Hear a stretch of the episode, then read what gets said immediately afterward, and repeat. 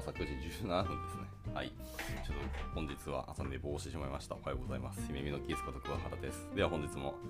えー遅れましたけど朝活を始めていきたいかなと思います。はい。でまあ、今回ちょっと17分なので、今から30分なので、まあ、ちょっと45分過ぎまでやっていこうかなと思います。はい。でえっとですね、今日は、えー先日、まあ、昨日宣告した通りですけども、えータイトルのあるとですね、えーソフトウェアエンジニアリング・ザ・ソフトパーツっていう記事を読んでいきたいなと思います。はい、ま、今日からちょっとね、結構長い記事ですので、あの、まあ、2日ないし3日にわたる可能性はありますけど、ちょっとゆるく読んでいこうかなと思っております。はい。まあ、タイトルの通りですね、今回からは、あのいわゆるソフトスキルっていうものについてあの注目をしているその記事をちょっと読んでいこうかなと思っていますね。はい。まあ、なかなかソフトスキル、まあ、僕は結構大好きなあのテーマなんで、あれですけど、はい。まあ、一回読んでいこうかなと思います。えーと、えー、しかないヒロさですかね。はい、おはようございます。えー、えーと、タイトルのある通り、えーと、ソフトエンジニアリング・ザ・ソフトパースっていうのを、えーだらだら読んでいこうかなと思っております。ご参加ありがとうございます。では読んでいきましょう。はい。えー今日は Google Chrome でシニアスタッフエンジニアリングマネージャーを務めてから10年間私が学んだ、ソフトエンジニアリングのソフトスキルというものについて、えーとご紹介をしようと思います。10周年を記念して私の心に残っている教訓を振り返ってみたいと思います。皆さんの、えーキャリアに役立つことを願っております。えー良いエンジニアになるためには、えー経験を積み重ねること、たとえ小さなプロジェクトであっても、えー一つ一つが新しい技術や道具を、えー自分の、えー道具箱に加えるチャンスなのです。そして、あるプロジェクトで学んだ技術と別のプロジェクトで学んだツールを組み合わせて、問題を解決することができれば、さらに大きな価値が生まれます。えーその積み重ねなんですと言ってます。はい、前置きが長くなりましたけど、私は、えー重要でなく、賢明でなく、えー独創的でもないと言っておきます。わかりました。まあでも、じゃなければ、えーと、Google でずっと働くことはきついんじゃないかなと思いますけど。はい。というところで、じゃ早速読んでいくんですけど、でテーブルオブコンテンツが、えーあるんですが、テーブルオブコンテンツ見ただけでもめちゃくちゃ長いので、まあ、あの、今回の記事はさすがに、えー今日一日は全然読み切れる気はしないなっていうので、まあ、やはり、多分3日になるかなと思います。はい。で、いきます。えーランニングニュースインです。新しいことを学ぶってところですけど、えーソフトウェア工学のパラダイムにける標準的なプロセスに従って、え新しいベストプラクティスを発見しながら、多くのジュニアまたミドルキャリアの開発者が、え前進し、変化する技術に対処し、え複雑なシステムを構築するには、え以下のポイントが役立つはずですと。できる限り第一原理を適用する問題より小さく断片的なものに分解する。はいっていうことが、まあ、人生において最も重要なスキルの一つだよっていうふうに言ってますね。はい、っていうところです。で、えー、続いて、えーマスタリーですね。まあ、なんか、ま、何かを身につけるってことでしょうけど。はい、入ります。えー技術的熟練度とは、労働時間に対する出荷額の割合が高いことを意味しますと。労働時間に対する出荷額、まあ、出荷額と言ってますが、英単語的には、あまあ、要はどういうバリューですかね、対価を生み出したかっていうところですね、要は。の割合が高いことを意味します。まあ、費用対効果に近い感じかな。っていうのが、まあ、技術的熟練熟練度ってところを意味するそうですね。つまり、えー付加価値のある仕事を見極め、チームがその方向にエネルギーを集中できるようにすることができるんですと。また、チームや価値にあチームや会社に価値をもたらさない仕事を避ける方法を知っていることも意味しますと。で最高のエンジニアはチーム全体を有益でない仕事から遠ざけることさえできるのです。はいはいはいはい、なるほど。でよく、えー自分の時間を有効に使っているかどうか、どうすれば分かりやすくかりますか？と聞かれます。はい、で忙しいと感じるために時間を埋められる、えー仕事は必ずあります。しかし本当に大切なのは正しいことに取り組んでいるかどうかを確認することです。えー山を動かしたいのであれば、たとえ小さな動きであっても針を動かすような仕事に集中することですと言ってますね。はい。でまた、自分に問いかけると良いでしょう。はい、2つですね、問いかけがあります。1つ目ですけど、えー私の目標は何ですかと、えー今やっている仕事はその目標に沿ったものなんだろうかというのが1つの問いですね。2つ目の問いとして、えーもっと違うやり方があるんじゃないかと、もっとよくできるんじゃないかっていう問いですね。この2つを、えーと自分に問いかけると良いでしょうと。はい、このような問いを自分に投げかけるだけでも、えー非常に大きな時間になりますよというふうに言ってます。はい。まあ、まず1つ目として、えマスターで何かを、えーと習熟熟練するっていうところでした。え、続きまして、え、ちょっとこう次また長い。次は、えー、Think Critically, critically and、Formulate Well Responsed Arguments ですね。はい。まあ、批判的に考えて、えー、理論整然とした、まあ、理論を、えー、展開しましょうというところです。えー、クリティカルシンキングとは、資料深い決断を下すために、えー、認知能力を駆使して、主体的に考える能力のことです。このスキルに投資して、えー、思考の明晰さを、え向上向上させましょうと。エンジニアとして私たちは特に問題をすぐに解決しようと急ぐあまり、それがあたかも前進しているように、あるいはステークホルダーに応えているように見えることがあります。しかし、原因や結果を十分に検討しないと、かえってリスクを招くことがあります。クリティカルシンキングとは目的を持って考え、自分なりの結論を導き出すことです。この目的思考の思考は、え、原因と結果を念頭に置かないことから生じる、え、未来将来の問題を回避するために、え、根本的な原因に焦点を当てることができますと。はい。いや、これは良い資源だと思いましたね。はい。やっぱ僕もそうなんですけど、ついついとにかく物事を解決する、早く解決するってとこにやっぱフォーカスを置くんですけど、えー、得てして速さが、えーと、問題になることもやっぱりあるしあのやっぱり考慮不足だったり、まあ、やっぱり僕らも人間ですので、え、間違いを犯したりする可能性もあるので、まあ、そういうところもしっかり加味する、え、ように、まあ、クリティカルシンキングを使うというところは本当に大事だと思うのでとにかく早く早ければいいっていうわけでもなかったりはしますよね。はい。まあ、確かにあのチケットは終わってるかもしれないし、えーと、物事は進まってる可能性はありますけども、まあ、なんだかんだ後で引き起こす問題によってあのストップしたりあの先祖返りしたりとか時間戻さなきゃいけなかったやり直しをしなきゃいけなかったり言って余計に時間かかったりするので、まあ、結局長い目線で見た時に、えーと、今やってるタスクが本当に、えーと、本質的なものなのかっていうところを結構見直すのは結構いい話かもしれないですね。はい、まあ、これはずっと自分に自戒を込めて言い続けたい言葉だと思いましたので、いや、いいなと思いますね。はい。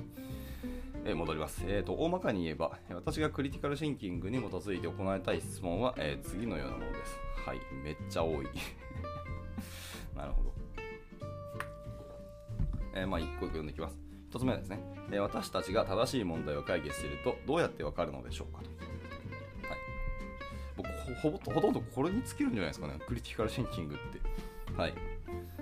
えまあ、我々が正しい問題を解決しているとどうやってわかるんでしょうかっていう問いでした。はい、で2つ目が、えー、正しい方法で問題を解決していると言えるんでしょうか。えー、例えば、例えばですね、括弧問題や、え、制約を理解した上で厳密さと効率性のバランスを取ることですと言っています。はい。えー、3つ目ですね。え、問題の原因がわからない場合、どのようにして根本原因を特定することができるんでしょうかと。はい。そうね、それは本当にそうですね。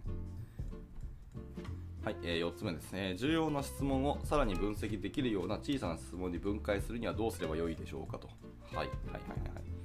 えー、次です、えー、1つまたは複数の仮説を立てたらそれを評価するためにどのような作業を構成するかというところです。うん。なるほどですね。あでもそもそもちゃんと前提として仮説を立てたらって言ってるのでまず仮説を立てることが重要だっていうところも割とポイントだと思ったりしますけどね。はい、まあでも問題解決するには仮説絶対必要ですからね。はい、行きましょう。続いて、えー、制約、まあ、過去時間的なプレッシャー的な意味な制約ですね。がある場合、その質問に関する分析の厳密さを過度に損なわずにどのような近道を取ることができるでしょうかと言ってます。はいはいはいはい。まあ、いわゆる納期がある場合ですよね。はい。分析と、えー、厳密さを過度に損なわずにかつどのような近道を取ることができるかっていうところですねいやこれは悩ましい問いであるし、まあ、それができれば問題はより早く解決できるんでしょうけど難しいところだなと思いますねこれはけど追っていくのがまあ多分良いソフトエンジニアなんでしょうねはい続いて、えー、結論は証拠によって十分に裏付けられていますかというところですね。はい。まあ、これはもうそのままですね。しっかりあの証跡とか裏付けを取っていきましょうということですね。はい、続いて、えー、どのようにして完了を知ることができるか、解決策が十分であるのはいつなんでしょうかと言ってますね。はい。いわゆる段の定義って言われるものですね。えー、まあ、よくある開発者が、段これで終わったよって言ってますけど、実際ステークホルダーとかお客さんからすると、いやいや、終わってないじゃんとか、これ解決してないじゃんみたいなところがあったりするので、本当にこう十分に解決したっていうふうに言えるのはいつなのかっていうのをちゃんとしっかり合意を取ったり認識合わせしたりとか、していくのがいいと思います。自分の中で終わったって思うんではなくて、本当に第三者が見ても終わったというふうに分かったところで、チケットをクローズさせるのが良いのかなと思ったりしてますね。はい。続いて、えー、全てのステークホルダーに対して、えー、解決策を明晰かつ、えー、論理的に伝えるにはどうすればよいでしょうかと言ってますね。はい。いやー、これもまた難しい問いだな。でも、まあ僕らやっぱり技術者、だからまあ特にクリエイター全体ですね。まあ多分デザイナーデザイナーさんもそうだと思いますけど、クリエイターは全てのステークホルダーに対して自分たちの行った仕事、まあ、つまり解決策でしょう明確にかつ論理的に伝えにはどうすればいいかっていうところはずっと問い続けなきゃいけないなっていうところがあるので、まあ、これなんだかんだこれも結構重要な問いですね。はい、というところでした。お、シチュエーションさんですね。おはようございます。ご参加ありがとうございます。タイトルになる記事をダラダラとダラダラ読んでます。今回からとにかくソフトスキルについてずっと読んでいってる感じですね。はい。で、まあ、今の問いがいくつかありましたけど、はい、私はこれらの、えー、質問がしばしば役に立つことに気づきましたと。えー、特に、えー、あそうね、時にはですね、時には問題の兆候に対処したつもりが別の症状が現れていることに気づくこともあります。はい、また、解決策をすぐに実行に移したがために、えー、後々さらに、えー、問題が発生することもありますと。クリティカルシンキングのレンズがあれば、え前提を覆し、えリスクとベネフィットを精査し、矛盾する証拠を探求し、信頼性を評価し、正しいことを行っているということに、え確信を得るために、えさらにデータを探すことになりますよと言ってます。はいはいはいはい。例えば私が見てきたエンジニアのよくある間違いっていうのは、まあ、相関関係が因果関係を意味すると思い込むことですと。いや、これは本当に、いや、鋭いご指摘ですね。はい。確かに物事に対して相関関係があったら、それがもう因果関係を意味するって、結構現場で見てる気がしますね。し、僕も使っちゃってる可能性が大いにあり得そうというか、いくつかパッと浮かんじゃいましたからね。わ、これはちょっと痛いな。はい。えつまり2つの物事が相関しているからといって一方か他方を引き起こすとは限らないよっていうことですね。つまりは。い。ま、相関関係があるかもしれないし、まあ、あったとしてもそれがそいつが原因で物事が起きているとは限らんってことですよね。はい。いやもう本当これは偉大ご指摘できた。はい、えー、ちょっと肝に見せておきます。はい、でクリティカルシンカーですね、まあ、こういう物事の考え方ができる人たちっていうのはこのような思い込みに対してなぜそれが真実であるのかってえー、取り返すことができますと。いやー、ほんと素晴らしいと思います。はい。で、えー、クリティカルシンカーっていうのはこういう人だよっていうのを次、なんかいくつかの項目に分けられています。はい。えー、いっていきます。えー、1つ目ですね。えー、心に響く質問をし、それを明確かつ、えー、正確に定式化するっていうことですね。まあ、言語化するということです。はい、で続いて、えー、関連する情報収集し、えー、評価し、その質問にどのように答えるかを、えー、検証しますと。えー、次です、えー、根拠ある結論と解決策に到達し関連する基準や標準に照らして検証をしますと、えー、次です、え大体的な思考システムの中で心を開いて考え必要に応じてその前提意味現実的な結果を認識し評価するとはい、えー、ラストですねえー、複雑な問題の解決策を見出すために、えー、他者と、えー、効果的にコミュニケーションを取りますと。はい。いやー、これ大事だよな。かくなんか自分一人でやってたらあの大変なことというか、なんですかね、あの、正しさっていうのは結構評価するのが難しいと思いますよね。自分自身でやってたりしたら、まあ、自分にとって正しいと思っても他者が違ったりするなんて、まあ、ざらにある話ですので、はい。ちゃんと効果的にコミュニケーションを取るのもすごく大事だよなと思いましたし、やっぱりクリティカルシンキングってあの自分自身だけで物事を解決するわけではないので、はい、やっぱり他者とコミュニケーションを取るところもあのコミュニティガールシンキングの中で結構重要な要素だったりするなって思ったりしました。まあ、もちろん相手がちゃんとクリティカルシンキングできる人だったら最高ですけどね。はい、そうじゃないとしてもやっぱり他者視点から、えー、評価をもらうというのは結構重要なことだと思ったりしますね。はい。で、えっと、1個だけ注意書きが入ってますね。えー、注意として、クリティカルシンキングっていうのはソフトスキルとハードスキルの、えー、両方の側面を持つため、本記事ではソフトスキルに一旦含めてますよと言ってます。はい。というわけでした。はい。いや、いい、いい問いというか、セクションのだと思いますね。えー、批判的に考え、理路整然とした、えー、議論を展開しましょうというところでした。はい。えー、で続きまして、えー、ビルディング・ア・ストロング・ベースですね。はい。これは結構短いですね。はい。強固な基盤作りっていう、まあ、訳し方ですけど。はい。えー、っと、いきます。基本をマスターし、繰り返し適用すること、あ応用することで、まあ、新たなスキルを身につけることができますよと。えー、基本を学ぶことの長期的な価値というのはそれが移植可能であることです、えー、短期的にはより良い判断を下しより効率的なコードを作成するのに役立つということですと。はいなるほどでした。なんやかんや基本が大事だよってことを言ってますね。はい。まあなとかく基本から離れちゃうことは別に離れることを悪いっていうわけじゃないんですけど基本おろそかにした離れ方をするのは良くないですよねやっぱり基本にしか立脚したそういう基盤に立脚して物事をどんどん変化したり展開させたり、まあ、拡張させたりっていうところはいい話なんですけどはいで、まあ、その基本のすごい大事なことは、えっと、移植可能だっていうところを、えー、述べてますね。はいまあ、長期的な価値っていうところですけど。もちろん短期的にも価値があって、まあ、より良い判断をしたり、効率的な行動を作成に役立つよということでした。というとで、とにかく、えー、基礎、基本っていうのを大事にしましょうということでしたね。はい。いやー、これまたいい、いいご指摘ですね。Google で10年間働いてきたそのシニアエンジニアの方ですらやっぱり基本に忠実にっていうふうに言っているので、やっぱりこれは真理というか、はい、あの格言なんだろうなと思いました。はい、じゃ続いていきます。えー、次はトランスファラブルスキルですね。えー、まあ、トランスファーなので、まあ、移すっていうところですよ。移行可能なスキルってところだと思います。どういう意味なんでしょうね。まあ、読んでいきます。はい。えー移行可能なスキルとは、プロジェクト間でえ持ち運びができるスキルということです。ここでは、まあ、基礎と関連付けて説明をしていきますと。え基礎っていうのはエンソフトエンジニアリングのキャリアの基礎となるものです。で基礎には、えー、マクロとミクロの2つの層があります。え、マクロ層はソフトウェア工学の中核であり、ミクロ層は実装ですね。えー、各個技術スタックやライブラリやフレームワークなどでありますと言ってます。はいはいはいはい。これも結構、えーとポイントだなと思ってて、特に僕ら、えっと、フロントエンドエンジニアとかがそうかもしれないですね。あのまあ、やっぱり入門しやすかったりするし、あの入りやすかったりするんですよね。なので、まあ、他のキャリアから、えーと、エンジニアにやっぱなりたいなという方で、あのー、まず最初に HTML と CSS、JavaScript から入る、まあ、いわゆるフロント側のスキルから入る方っていうのは結構多いんですよね。別にそれは悪いと思わないですし、あのまずプログラミングの楽しさとか、その世界を知るっていう意味で、あの入りやすいところから入ったっていうのは別に全然いいあの意思決定とか判断だと思ったりしますが、やはり、えーと、大事なのはやっぱりこの今言ったマクロソンのところですね、ソフトウェア工学っていうところですね。がやっぱあるなしで結構変わってくるし、今後やっぱりエンジニアとして生きていく中では、あのー、そこの差が割と出るなってすごく思ったりします。はい。で、なので結構皆さんで、ね、ミクロ層に、えーと、重きを置いたりしがちですよね。まあ、技術スタックとライブラリとフレームワークですよね。はい、今こういう言語を使います、こういうライブラリとかフレームワークに使ったあの開発経験ありますと。もちろんそれを売りにすることもできますし、まあ、そこがあるから、えーとまあ、転職だったりキャリア的なところの評価をされるっていうのはもちろん大いにあり得るんですけど、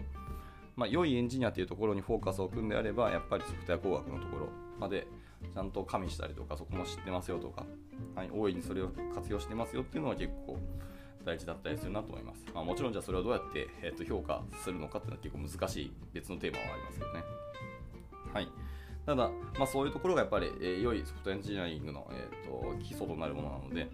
そこをもちろん技術とか、いわゆるミクロのところを身につけたら、次はやっぱりマックのところもしっかり、えーと勉強していくのが良いのかなと思ったりしました。はい。逆に僕は、え僕みたいにこう情報系の大学出た人でもマクロ層は結構おろそかにしがちだったりする可能性があるので、まあ、さっきのあの強固な基盤みたいなところの章と同じでやっぱり基本基本とか基礎を大事にしなきゃなっていうのでちょっと今復習したくなりましたねはいそんな感じでしたでいきましょうえ、マクロ層では、え、言語に関係なくほぼ互換性のあるプログラミングの概念を、え、学びますと、え文法は違っても核となる考え方は同じです例えばデータ構造ですね。配列、オブジェクト、モジュール、ハッシュみたいなところですね。とか、まあ、アルゴリズム、まあ、検索とかソートとか、ありますよね。まあ、ヒープとかもあったりしますけど。とか、あとアーキテクチャですね。え、デザインパターン、状態管理とかですかね。え、さらにはパフォーマンスの最適化です。えー、 eager と lazy 評価とか、え、メモ化、キャッシュ、 lazy loading などなどが含まれますと。まあ、この辺がマクロ層だと言ってますね。でこれらは頻繁に使う概念なので、まあ、逆に知ることで多くの価値が生まれますと言ってました。はい。まあ、まあ、アーキテクチャとかは割と学べる、まあ、開発しながら実際学べるとは思いますが、えー、まあ、データ構造のところも悩ましいですね。えー、ま、配列オブジェクト、モジュールとかまではいきますけど、ハッシュまで行くかなとちょっと気になりましたけど。はい、でまた、多分ソフト、特にフロントエンドエンジニアの人たちで、アルゴリズムをしっかり勉強していることはかなり少ないんじゃないかなと思ったりします。あ実はみんなやられてるかもしれないですけどね。はいまあ、検索についてはできましたけど、ソート的なやつですよね。ソートとか、はいまあ、ヒープはアルゴリズムというかちょっと悩ましいところありますが、ですね。あと、ま、パフォーマンスもね、人によってまちまちですけど、フロントエンドエンジニアは結構パフォーマンス観点はしっかり持った方がいいと思いますけどね。はいまあ、 lazy loading とか lazy 評価のところもそうですし、まあ、メモ化キャッシュのところも、まあ、知っとくことは全然損ではないなと思ったりしましたね。まあ、JavaScript にそういう機能はやっぱあったりしますし。です。はい。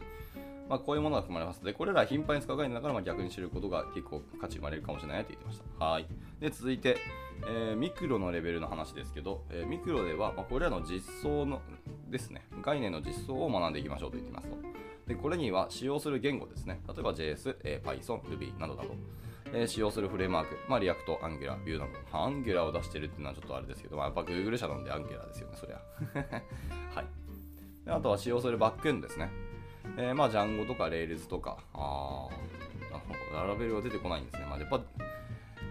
Google っていうところ世界的企業なので、企業なのでやっぱりまず Python の方がやっぱり高いんでしょうね。はい、やっぱ世界は Python で動いてると言ってもいいぐらい使われてるらしいですからね。はい、PHP ではないそうです。まあ、Django とか Rails など、えー、使用する技術スタックですね、他。まあ、Google App Engine、まあ、とか、えー、Google クラウドプラットフォームなど、まあ、さすがに Google の人だなって感じでした。などなどが含まれます。まあ、このように専門知識を身につけることで、えー、効果が期待できる内容ももちろんありますけども、必ずしも転用できるわけではないですと言ってますと。はい。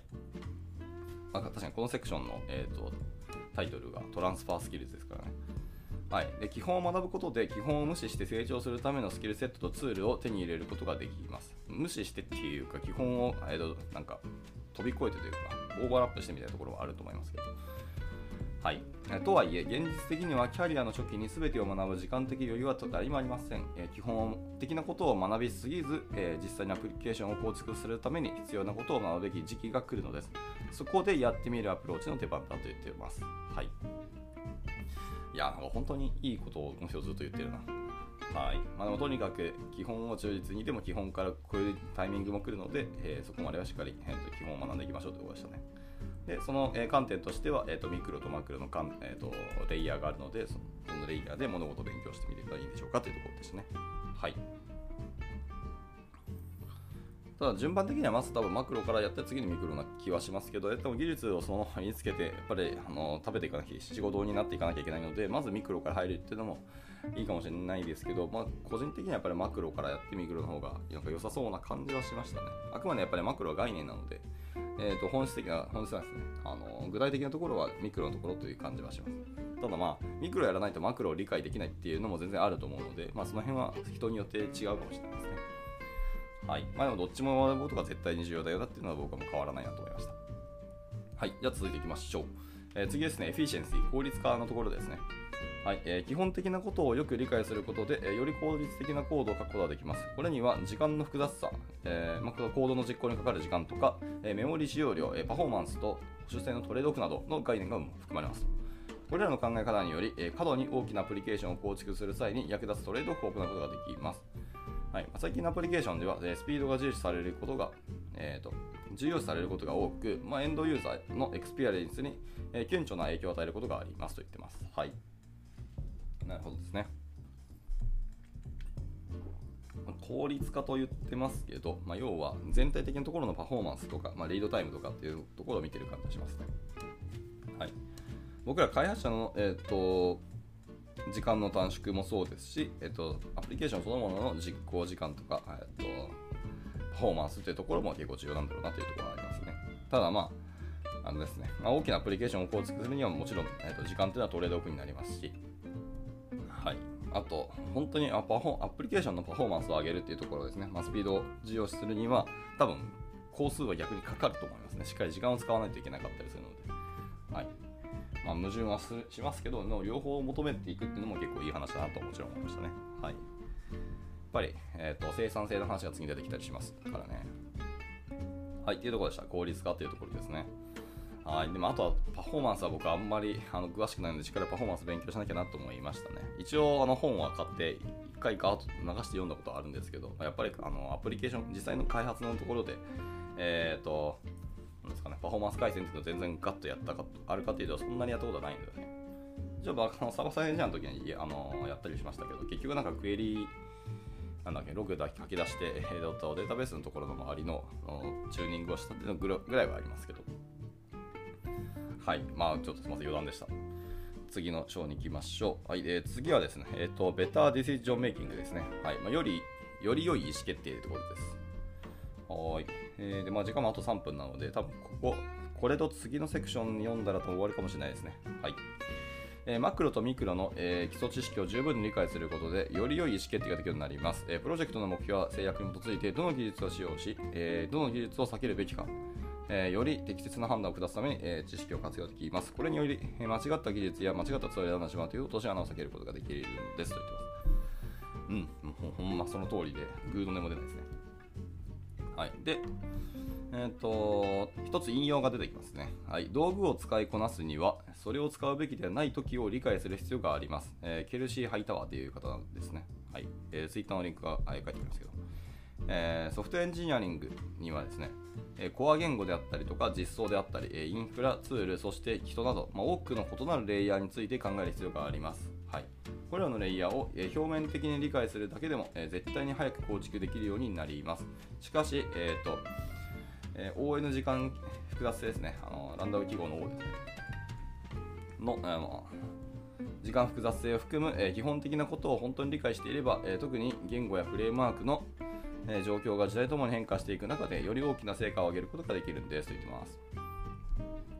はい、であと関連記事として、まあ、3つの、えーと、記事のリンクが貼ってますね。えー、ソフトウェア工学における基礎の価値、えー、なぜ基礎を学ぶのか、えー、作れた開発者の考え方の基本を学びますみたいなところですね。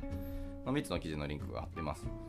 え、これは全部、あ全然外部リンクですね、本当に。この同じ方が語っているような記事ではないですね。で、3人の人がバラバラに書いた記事ですね。はい、のリンクがあるんで。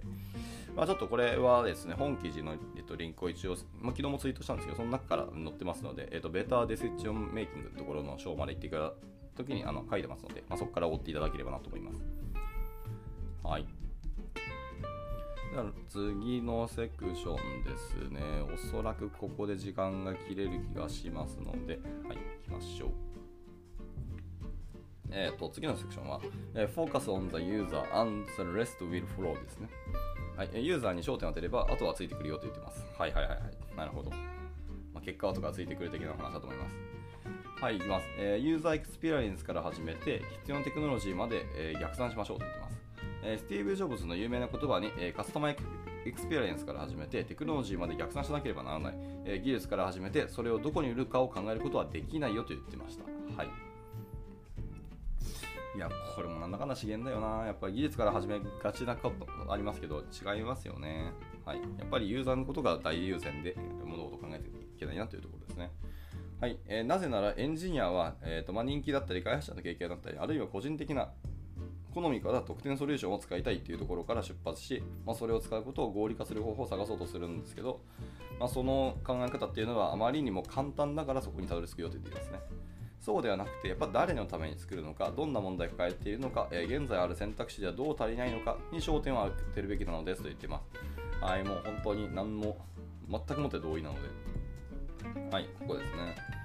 で、発売された機能を選ぶ、喜ぶユーザー。発売されたというか、あれですね。あでこれはちなみにあの画像のことです。あの画像をそのまま翻訳機にかけたら画像のオルトがこれ出てくるんですね。ちょっと知らなかった。面白いですね。はい。で、優れたユーザー体験というのは、顧客とテクノロジー、両方の視点を組み合わせることで生まれます。お客様が欲しいと思うものを見せ、お客様の言葉に耳を傾ける。もちろん、この問題領域には非常に微妙なニュアンスがあります。どのようなエンジニアリングの選択をすれば、え、モバイルハードウェアで素晴らしい体験を提供できるのか、え、どのような選択がエンジニアリングの速度や規模、え、雇用に影響を与えるのか、最終的に私たちが恩恵を受けるのは、お客様は第一に考ええ、制約の中でお客様のニーズに応えるために何ができるのかをナビゲートすることですと。はい。え、最高のソフトウェアは、え、ユーザーに共感する、え、エンジニアによって作られますと言ってます。やっぱユーザー視点のあるエンジニアによってやっぱり最高のソフトウェアというのが作られるということですよね。何何のためっていうところに立脚して、えー、と物事をするとか、あのー、設計したり実装するエンジニアがやっぱりそれはそうですよね。ユーザーに共感する。ところで、まあ、ユーザーのためのソフトウェアが作られますからね。はい。まあ、多分この最高って言ってるのはあくまでやっぱりユーザーのための最高だと思うんですよね。まあ、技術者にとっての最高はそれも技術者のための観点で物事、あのツールとかを作っていく可能性はもちろんありますけど、まあ、結局誰が使うのかっていうのに、えー、重きを置いて、物事を生み出すエンジニアっていうのがあの最高のソフトウェアを作るんでしょうね。はい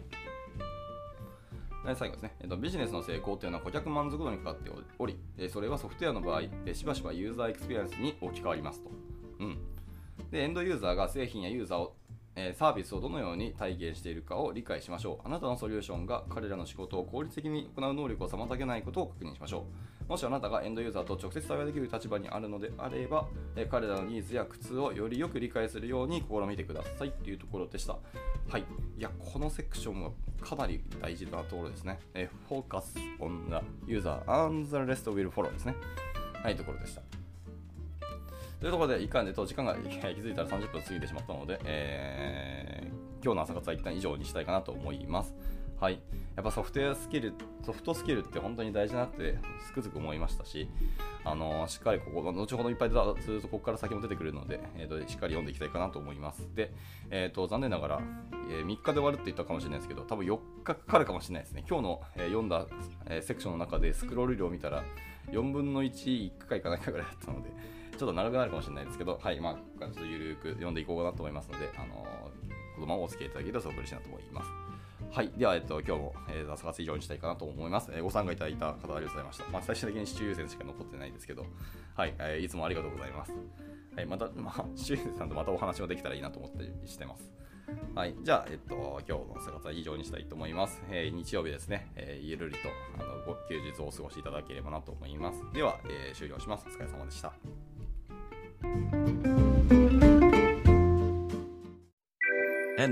A short commercial break. 現在、エンジニアの採用にお困りではありませんか？候補者とのマッチ率を高めたい、辞退率を下げたいという課題がある場合、ポッドキャストの活用がおすすめです。音声だからこそ伝えられる深い情報で、候補者の興味関心を高めることができます。株式会社ピトパでは、企業の採用広報に役立つ、ポッドキャスト作りをサポートしています。気になる方は、カタカナでピトパと検索し、X またはホームページのお問い合わせより、ぜひご連絡ください。